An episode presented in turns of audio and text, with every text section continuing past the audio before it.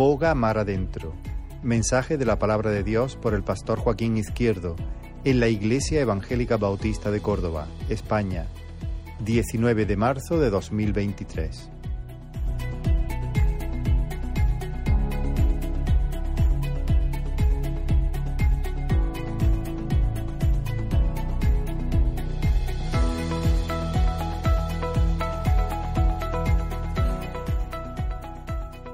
Hermanos, a través de a través de los años, del tiempo, de la experiencia,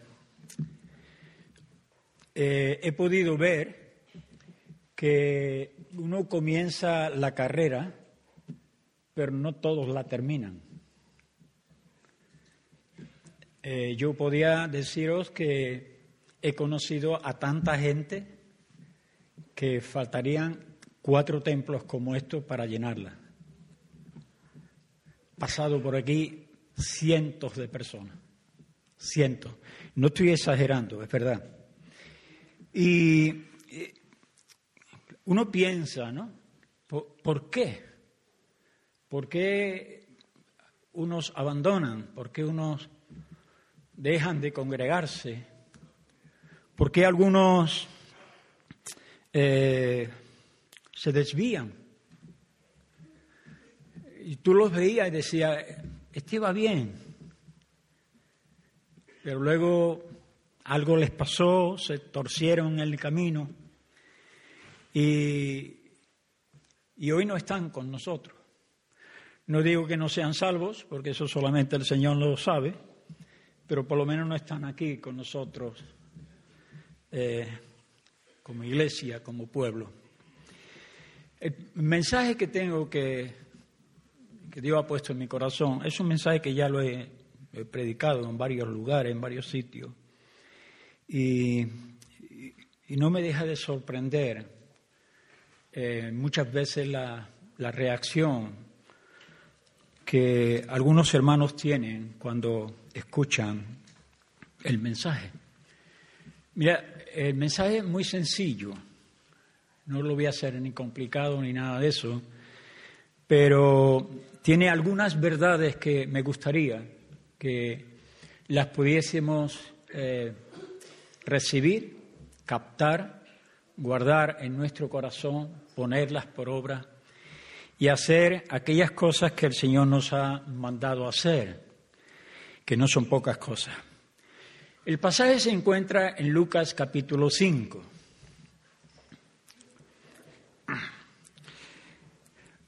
Creo que el título que tiene el pasaje nos puede confundir un poco, porque yo tengo en mi Biblia, supongo que en la tuya también, la pesca milagrosa. Y es verdad que hay una pesca milagrosa, pero yo veo algo más que una pesca milagrosa aquí. Y eso es lo que voy a tratar de, compartir con vosotros. Capítulo, eh, capítulo 5, los versículos desde el 1 hasta el 11. Creo que lo tenéis ahí. Podéis seguir la lectura y luego vamos a, a orar. Dice que aconteció que estando Jesús junto al lago de Genezaret, el gentío se agolpaba sobre él para oír la palabra de Dios. Y vio dos barcas que estaban cerca de la orilla del lago y los pescadores habiendo descendido de ella, lavaban sus redes. Y entrando en una de aquellas barcas, la cual era de Simón, le rogó que la apartase de tierra un poco y sentándose enseñaba desde la barca a la multitud. Cuando terminó de hablar, dijo a Simón, boga mar adentro. Ese es el título de la predicación y echad vuestras redes para pescar. Respondiendo Simón le dijo, Maestro, toda la noche hemos estado trabajando y nada hemos pescado, mas en tu palabra echaré la red. Y habiéndolo hecho, encerraron gran cantidad de peces y su red se rompía. Entonces hicieron señas a los compañeros que estaban en la otra barca para que viniesen a ayudarles. Y vinieron y, y llenaron ambas barcas, de tal manera que se hundía. Viendo esto, Simón Pedro cayó de rodillas ante Jesús diciendo, Apártate de mí, Señor, porque soy hombre pecador. Porque por la pesca que habían hecho, el temor se había apoderado de él y de todos los que con él estaban, y asimismo de Jacobo y Juan, hijos de Zebedeo, que eran compañeros de Simón. Pero Jesús dijo, pero Jesús dijo a Simón, no temas no temas. Desde ahora serás pescador de hombres. Y cuando trajeron a tierra las barcas, dejándolo todo, les siguieron. Padre, pedimos en esta hora la asistencia de tu Espíritu Santo, la guía, la dirección, Señor, el poder, la unción de tu Espíritu. Señor, para proclamar estas verdades, Señor, como tú quieres, Señor, que sean proclamadas. Clamamos a ti, Dios mío, que tú prepares nuestros oídos, Señor, para oír la palabra, que tú prepares también mi corazón, que lo pueda hacer con humildad, Señor, con compasión, con convicción, Señor, que realmente, Dios mío, tu iglesia, tu pueblo, tus hijos puedan ser levantados en el poder de tu Espíritu Santo y guiados, Señor, por ti a hacer la obra que tú nos has encomendado hacer, Padre. Glorifícate en esta mañana, Padre. Te lo pido en el nombre de Jesús. Amén.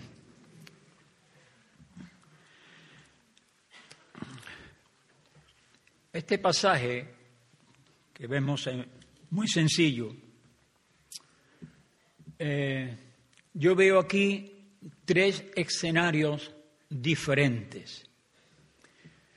El primero de ellos es que, como solía pasar cuando Jesús iba a un lugar, eh, la multitud de la gente le seguía. Había miles de personas que siempre estaban siguiendo a Jesús. ¿Recordáis aquel evento cuando Jesús entra en la casa y y vienen unos con un paralítico que quería meterlo, quería que orase Jesús por él, y no pudieron por causa de la multitud. Así que cuando iba Jesús, donde iba Jesús siempre había una multitud de gente. Siempre había mucha gente.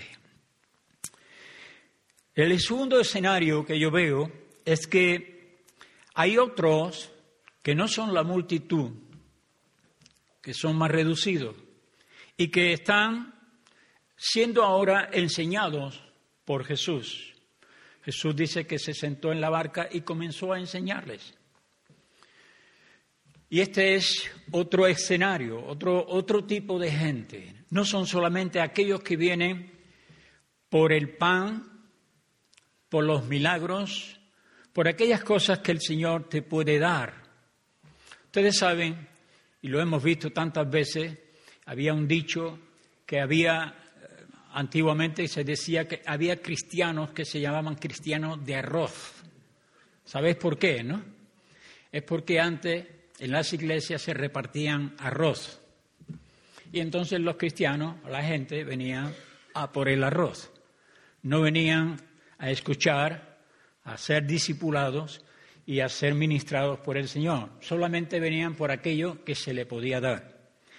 Y aquí vemos que hay otro otro escenario que no es solamente los que vienen por la, multitud, aquella gente que viene para ver qué es lo que pueden recibir de Dios. Están ahora ellos recibiendo la enseñanza.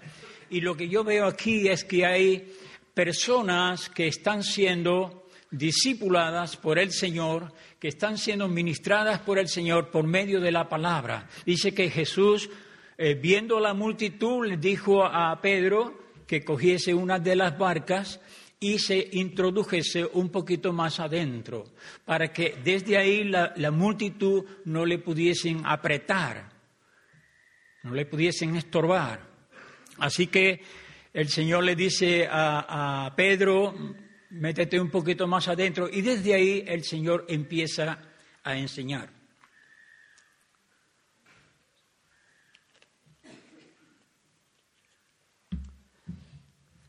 Y para que haya discípulos, tiene que haber un maestro que disipule, pero tiene que haber también personas que no solamente oigan, sino que estén también dispuestos a obedecer. Un discípulo, una definición de discípulo podría ser esta. Un discípulo es aquel que es enseñado por un maestro, oye lo que el maestro le dice y obedece. Porque si no, no es discípulo. Será otra cosa, pero discípulo no. El discípulo es aquel que escucha la enseñanza del maestro, pero las obedece, las hace. Y en la tercera escena que yo veo aquí es que cuando eh, ya Jesús termina de hablarle a, la, gente, a la multitud, entonces el Señor le dice a Pedro, vamos a otro escenario, boga mar adentro. Pregunto, ¿qué es lo que hay en la orilla normalmente? ¿Qué es lo que te puedes encontrar? Bueno, vosotros todos, creo que la mayoría de vosotros habéis ido a la playa, ¿no? Y lo único que ve uno en la playa son pececillos así de pequeños. Alguna vez ve algo grande, pero normalmente son peces pequeños, por regla general. Y Dios no nos ha llamado a pescar peces pequeños, nos ha llamado a cosas más grandes. Y si tú estás siendo llamado por el Señor para hacer cosas más grandes, entonces necesitas bogar mar adentro. ¿Estáis conmigo? Las cosas grandes no suceden en la orilla. Hay mucha gente que se mantienen en la orilla por años, años les pregunta, ¿y qué fue? ¿Qué, hay de tu vida? Bueno, bien, ahí vamos tirando. Y Pedro te diría, no tires, que yo te lo recojo. Hermanos, eh, Dios está llamándonos a algo más grande, no solo como iglesia, sino también como individuos, como cristianos a, que no nos quedemos en la orilla donde está todo tan tranquilo, donde realmente ahí hacemos pie y que nos divertimos, lo pasamos bien. Venimos a la iglesia y, aquí estamos, nos saludamos, nos alegramos y, luego nos vamos cada uno a nuestra casa. Y luego durante la semana casi no pasa nada y nos vemos el domingo siguiente y nos preguntamos cómo estamos, bien, perfecto. Pero creo que eso no es lo que el Señor nos ha llamado a hacer. Dios nos ha llamado a hacer algo más. Me estoy acordando de un pasaje en el libro de eh, Ezequiel, donde el Señor le muestra al profeta un gran río. ¿Recordáis? Un gran río. Y había un varón que midió en el río 500 metros y el profeta se metió 500 metros, dice que la palabra, que dice la palabra que el agua le llegaba por los tobillos. Dice que ese mismo varón midió otros 500 metros y el agua le llegaba por las rodillas. Y luego otros 500 metros y el agua le llegaba por la cintura. Capítulo 47, por si alguien lo quiere buscar. Pero dice la palabra que midió otros 500 metros y dice que el río era tan profundo que él ya no hacía pie. Y al no hacer pie, esto nos da cierta, eh, ¿cómo decirlo?, cierto inestabilidad, ¿no?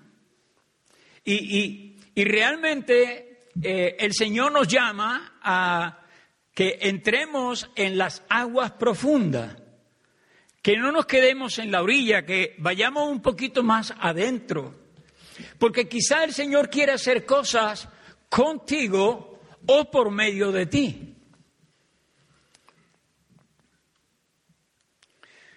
A lo mejor piensas que tu cometido aquí es venir a la iglesia a cantar cantos alabanzas al Señor, dejar tu ofrenda y, ahí se termina tu, tu compromiso. Pero quiero decirte en esta mañana que necesitamos poner orden en nuestra vida espiritual.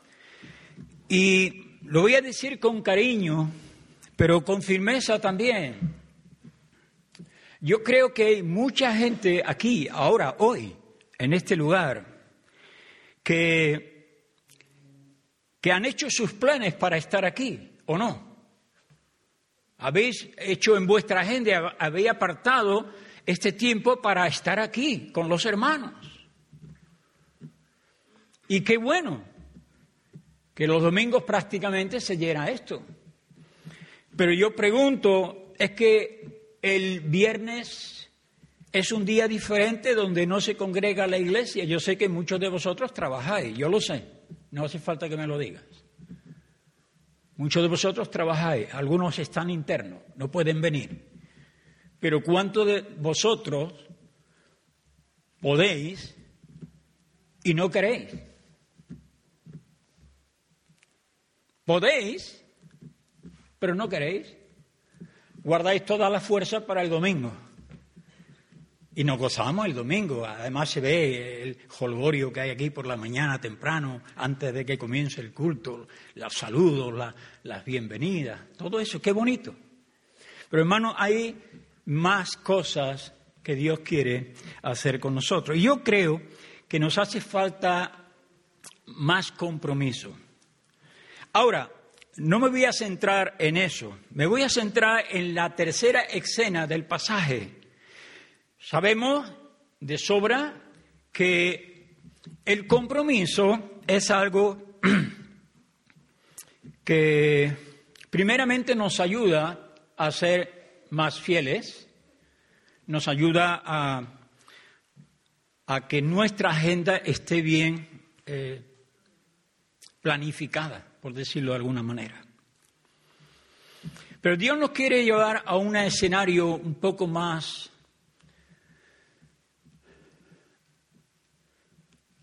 más profundo, más profundo. ¿Qué es lo primero que sucede cuando el Señor le dice a Pedro, boga mar adentro? Lo que está haciendo el Señor es diciéndole a Pedro que coja sus manos, las ponga sobre los remos y comience a remar para introducirse más adentro. Eso se llama acción. Acción. Nosotros necesitamos acción. Necesitamos una orden y luego necesitamos obedecer la orden. ¿Estáis conmigo todavía?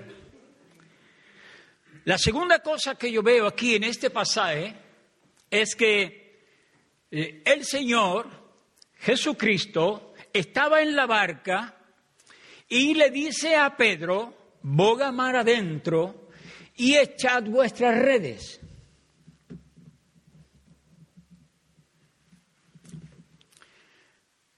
Y no sé, lo habéis leído en el pasaje, que Pedro le dice, Señor, hemos estado toda la noche pescando y no hemos pescado nada. Así que ahora el Señor está desafiando, apúntalo, desafío,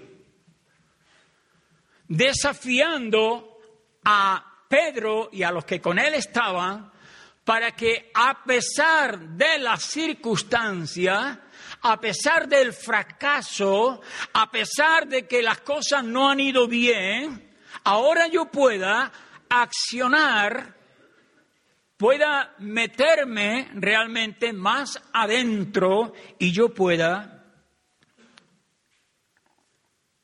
ver qué es lo que Dios puede hacer. Mirad, os voy a decir algo importante. Es que el Señor quiere desafiarnos en nuestra fe. Te voy a preguntar una cosa, si no quieres contestar, no la contestes, pero te voy, a, preguntar algo. ¿Cuándo fue la última vez que tú oraste por un enfermo?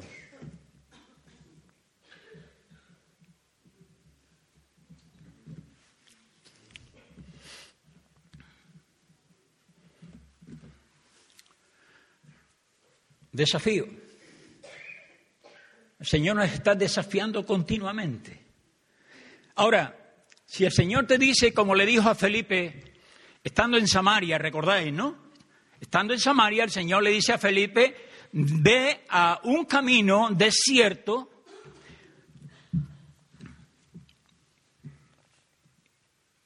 y allí vas a encontrar algo sorprendente. Dice que Felipe, oyendo la voz, se puso en camino y fue a ese camino que iba a África. Camino desierto, no había nadie. Me imagino que Felipe, habiendo dejado Samaria, que estaba en pleno avivamiento, y escuchó aquella voz del Señor, le dijo, ve a ese camino que va a Candance. ¿Qué es lo que pasó ahí? Deja precisamente Samaria, que está en pleno avivamiento, y se va a un camino obedeciendo la voz del Señor. ¿Estaba siendo desafiado el, eh, eh, eh, Felipe, sí o no? Estaba siendo desafiado a un camino desierto. Imagínate, los desiertos, ¿qué es lo que hay? Desiertos, hay arbustos y pocos bichos más. Pero Dios a veces quiere llevarnos al desierto. Así que está siendo desafiado. Está siendo desafiado cuando los médicos te dicen no, Dios te dice sí. Y ahora vamos a ver tenemos varios casos en la congregación que estamos orando por ellos. Y yo quiero ver la acción de Dios en el poder del Espíritu Santo para que se produzcan milagros en medio de nosotros. Nosotros no los producimos. Es Dios quien los hace. Pero Dios también está buscando un pueblo que sea obediente a su palabra, que sea desafiado y que pueda obedecer la voz de Dios. Yo recuerdo un, acontecimiento que nos pasó hace muchos años, estando en la iglesia vieja, aquella iglesia tan pequeñita, y estamos adorando al Señor.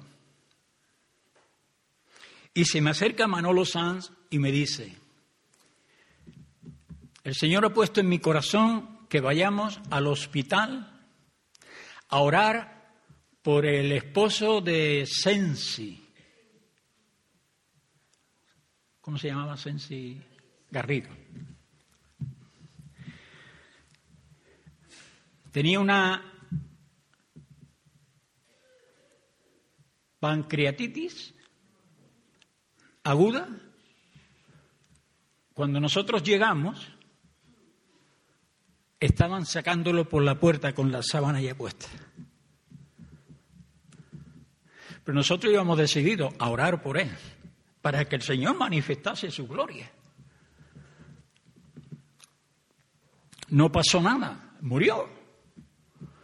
Pero ¿cuántas veces el Señor nos dice, ve, no te resistas, ve? Quizá esa persona que el Señor te está mostrando sea la última vez que tú puedes hablar con ella. Y a lo mejor necesitas salvación, o necesitas sanidad, o necesitas qué sé yo. Pero Dios nos desafía. Dios quiere sacarnos de nuestra comodidad. Si tú oras por un enfermo y no se sana, no te preocupes. El Señor será el que diga sí o no. Nosotros solamente obedecemos, vamos. Nosotros creemos lo que dice la palabra. Sobre los enfermos pondrás tus manos y sanarán. Si no lo sana el Señor, ese es un asunto de Él, no es nuestro. Pero necesitamos esa palabra que nos desafíe a sacarnos de nuestra comodidad, hermano. Y si no vemos más milagros, es porque a lo mejor no estamos en el lugar o obedeciendo la palabra que el Señor nos está dando para obedecerla. La tercera cosa que yo veo es que hay un mandamiento. Señor está ordenando. No es una opción. El Señor le dice a Pedro, boga mar adentro. No le dice si quiere, se siente, si lo desea. El Señor le dice, boga mar adentro. ¿Y los mandamientos para qué son? Para obedecerlos.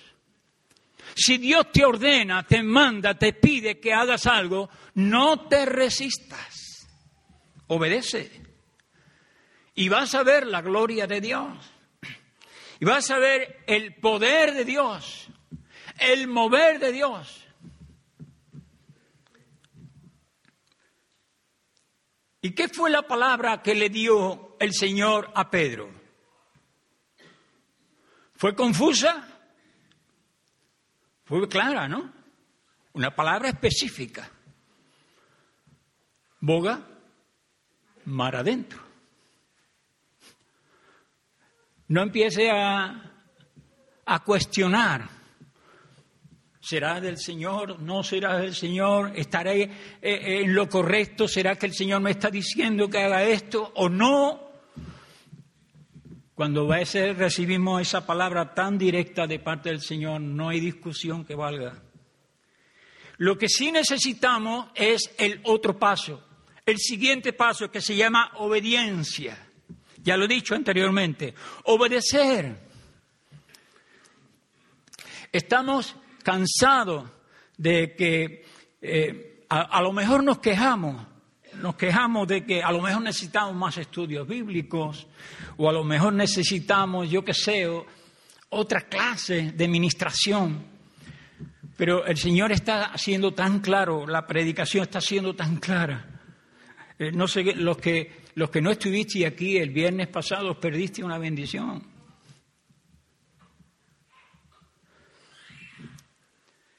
Obediencia.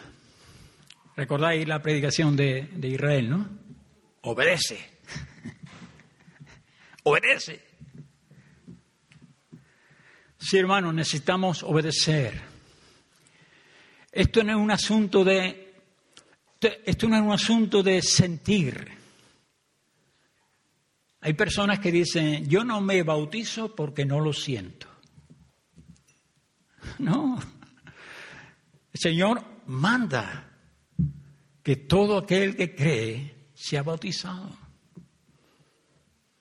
Obedece. Ofrenda. No, es que no lo siento.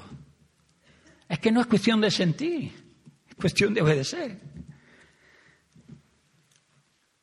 Y el resultado de estos pasos de acción, desafío, mandamiento, esa palabra específica, obediencia, ¿cuál fue? ¿Cuál fue el resultado que hemos visto en este pasaje de haber hecho las cosas como Cristo le mandó a Pedro? ¿Qué fue lo que pasó? Hemos estado pescando toda la noche, no hemos pescado nada. ¿Cómo se te ocurre, Señor, que en pleno día, porque tú entenderás mucho de, de, madera y de, y de arbañilería y de carpintería, pero de pesca me parece que tú sabes poco, Señor.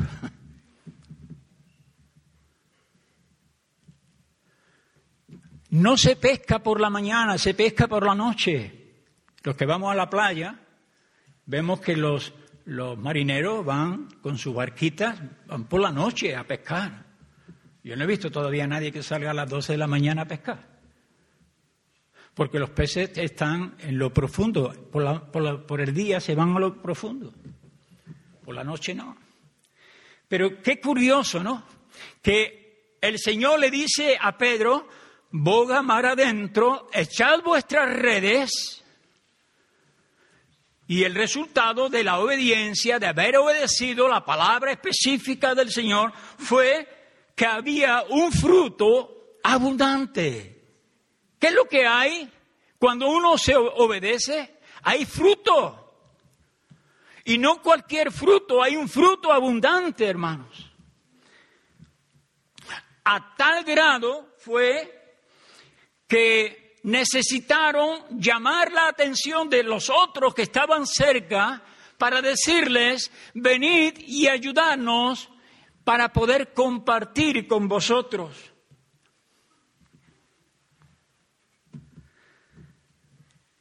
¿Sabéis, hermanos? Obediencia igual a bendición.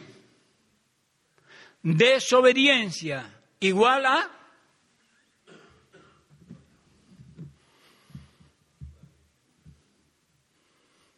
No lo quiero decir, decirlo vosotros.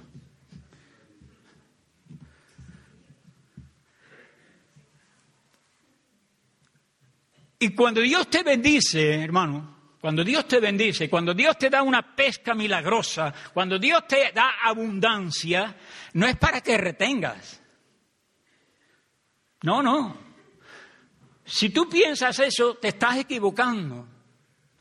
Cuando Dios te bendice, lo ha dicho Israel en muchas ocasiones, yo se lo he escuchado a él, no es para que tú subas tu estatus de vida, es para que puedas compartir con otros que a lo mejor no tienen. Obedecer al Señor implica, pues también, pringarse en todas esas cosas. Si hay necesidad, hay que cubrirla. Hay abundancia, hay una pesca milagrosa, hay muchos peces, gloria a Dios. Tu negocio va a prosperar, sí, pero hermano, Dios también nos da muchas cosas para que podamos compartir con otros. ¿O no?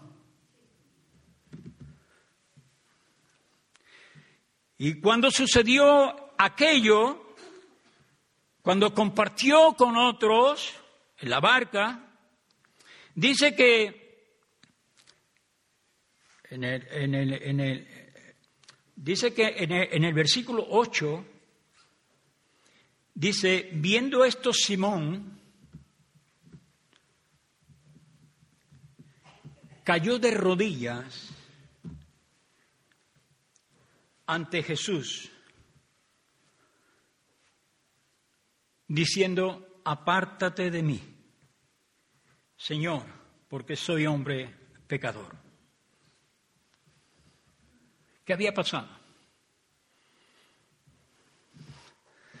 Ahora ya no está, Pedro no está preocupado por la pesca. No sé si lo notáis, pero ahora Pedro ha cambiado su enfoque. Ya los peces me parece que le importan muy poco. Ahora él está enfocado en Cristo, en la persona, en lo que él ha hecho, en su, en su poder. Y él ante Jesús se derrite, se, se derrumba, cae de rodillas y le proclama como Señor. Y qué bueno que podamos tener este tipo de encuentros con el Señor. Necesitamos, todos los que estamos aquí, necesitamos ese tipo de encuentro ver la gloria de Dios, ver a Cristo obrando milagros, señales y maravillas. Claro que sí, que lo necesitamos, pero no es para que nosotros digamos, ay, qué bonito, qué bueno. No, es para que nosotros nos enfoquemos en Él. Le admiremos a Él, le adoremos a Él. Él es el que hace los milagros, las sanidades, los prodigios, las señales. Él es. Nosotros no somos, Él es. Y el que hace los milagros es Cristo. Pero también es verdad que cuando vemos la gloria de Dios, los milagros de Dios, nosotros enfocamos las cosas de otra manera totalmente diferente. Nos enfocamos en Él, en Cristo Jesús. La novena cosa que pasó en este evento, en este acontecimiento, es que todos aquellos que estaban en la barca, viendo lo que había sucedido, dice que tuvieron temor. Lo habéis visto, ¿no? Igual que yo. Temor. Temor de Dios. ¿Sabe lo que hace falta en la iglesia? Temor de Dios. ¿Qué fue lo que pasó con Ananías y Zafira cuando murieron? Un gran temor de Dios se apoderó de aquella congregación. Temor de Dios. Y todos los que estamos aquí presentes, un día nos presentaremos delante de Dios. Todos. Y nadie se podrá justificar delante de Dios.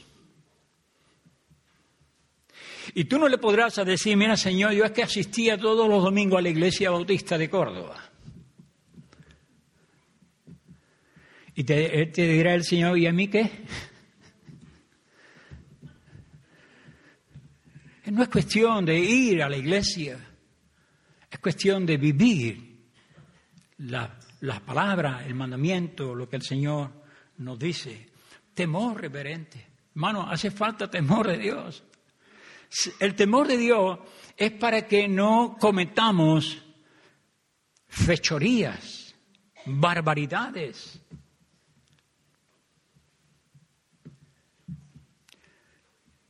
que podamos ser fieles, honestos, responsables. Temor de Dios. Y lo último que yo veo es que ahora empezaron pescando y el Señor les da ahora una palabra que les va a cambiar la vida a Pedro y a los que con él estaban. ¿Cuál fue aquella palabra? Desde hoy serás pescador de hombres.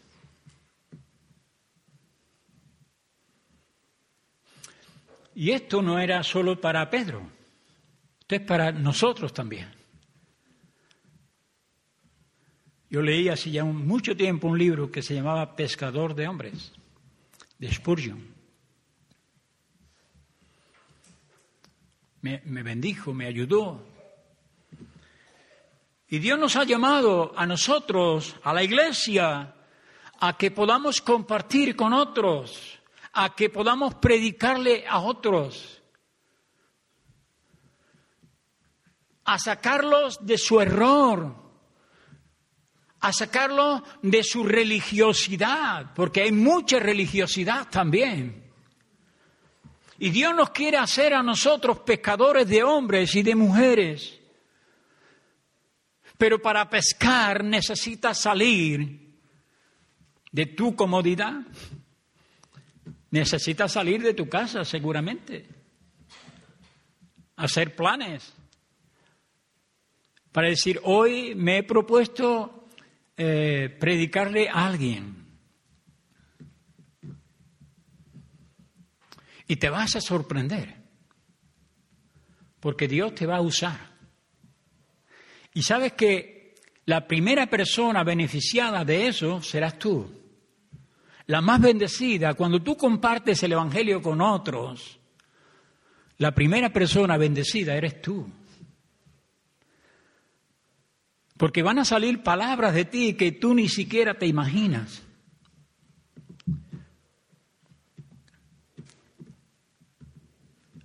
Cambia de dirección.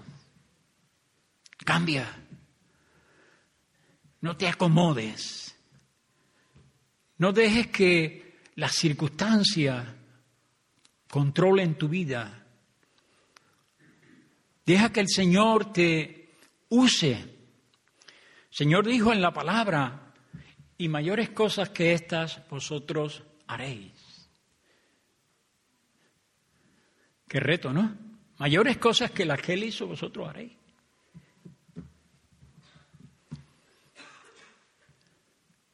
A lo mejor el Señor te sorprende cualquier día, dándote una palabra específica para que puedas obedecerla y puedas ir a la casa de alguien si está enfermo y puedas orar por él y Dios lo puede levantar de ahí.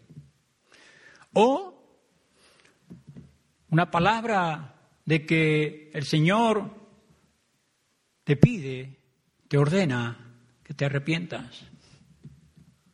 arrepentidos y convertidos, para que sean borrados vuestros pecados, para que venga de la presencia del Señor tiempo de refrigerio.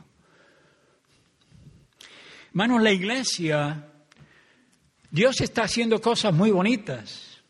Lo estábamos comentando el viernes por la mañana. Dios está haciendo cosas muy bonitas, pero hay mucha gente despistada también. Mucha. No tienen compromiso. Si puedo ir, voy. Si hay reunión de jóvenes, tengo otras cosas que hacer, lo dejo. Bueno, Dios está pidiéndonos compromiso.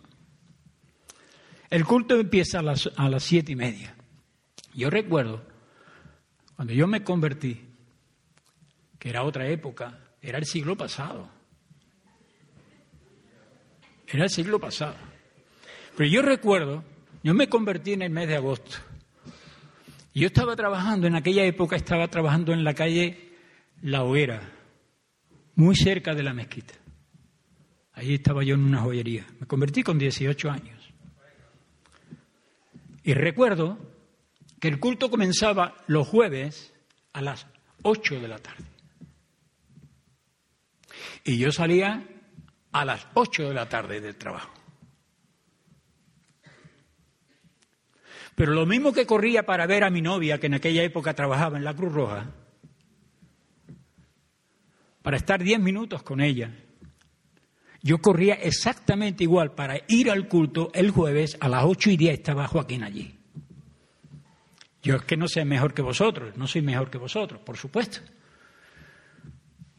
Pero Dios me, enamoró, me, cautivó.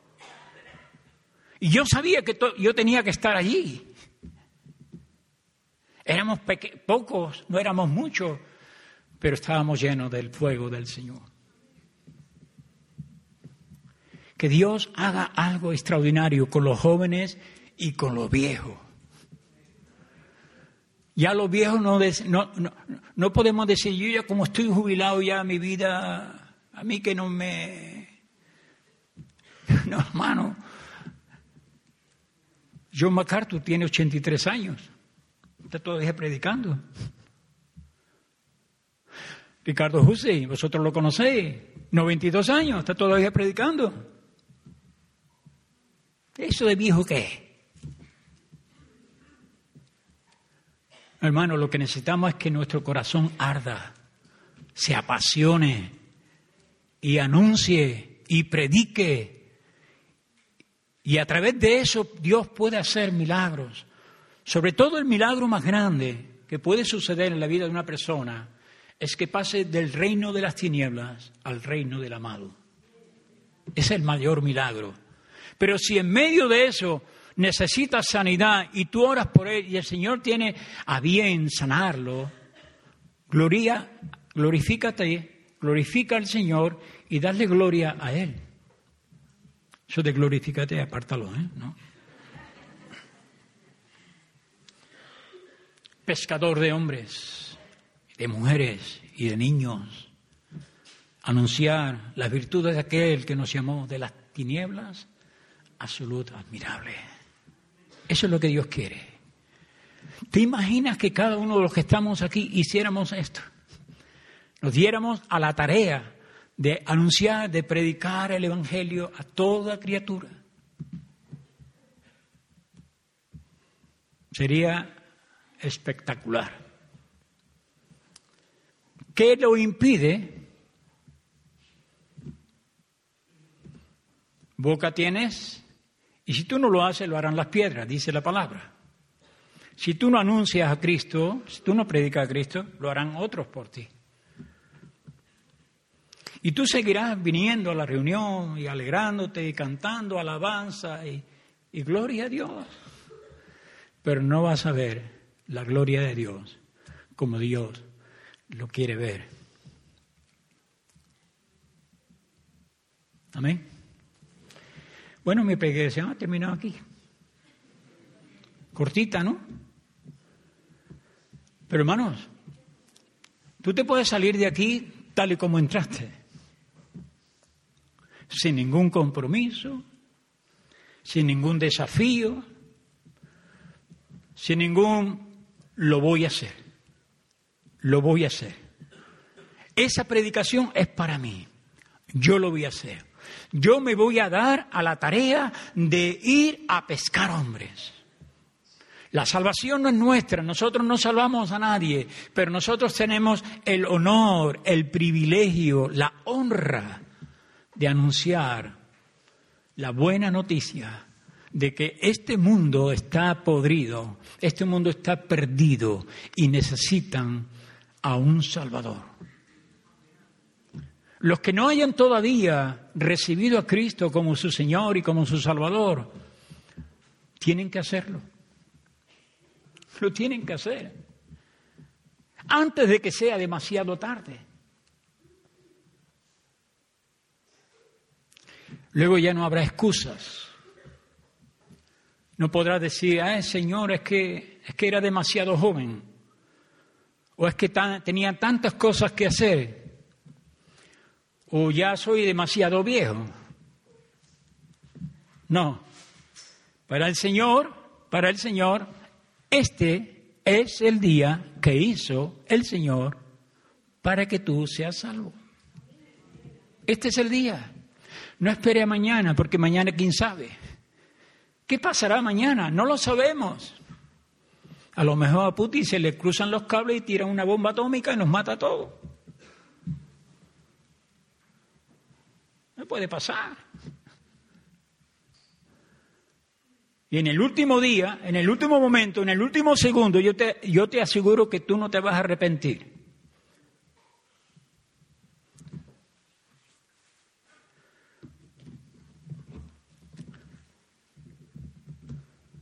Considéralo, piénsalo, pésalo, medítalo en tu corazón. Y si todavía no eres salvo, di Señor, sálvame. Sálvame. Sálvame de mi pecado. Y sálvame de tu ira.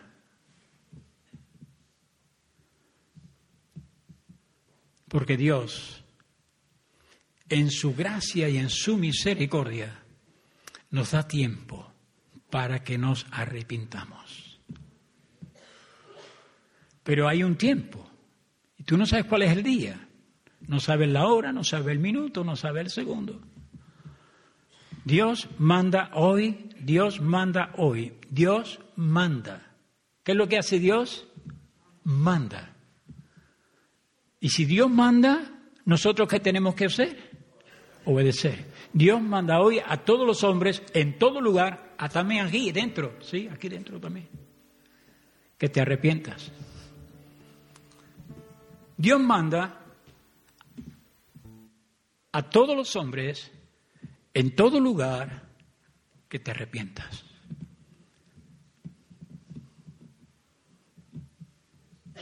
Amén. Vamos a terminar con una oración.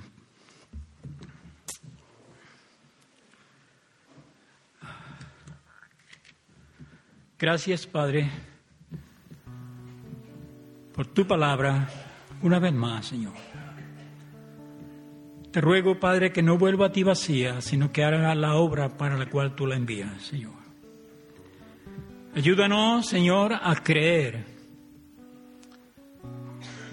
Ayúdanos, Señor, a que cuando seamos desafiados por ti, Señor, podamos responderte. Responderte, Señor, con amor, porque tú nos amas, Señor. Y no quieres que nadie perezca, sino que todos procedan al arrepentimiento. Gracias, Padre. Gracias porque tú eres bueno, porque tú eres fiel, porque tu misericordia, Señor, es infinita, Padre. Te honramos, te bendecimos, te exaltamos en el nombre de Jesús. Amén.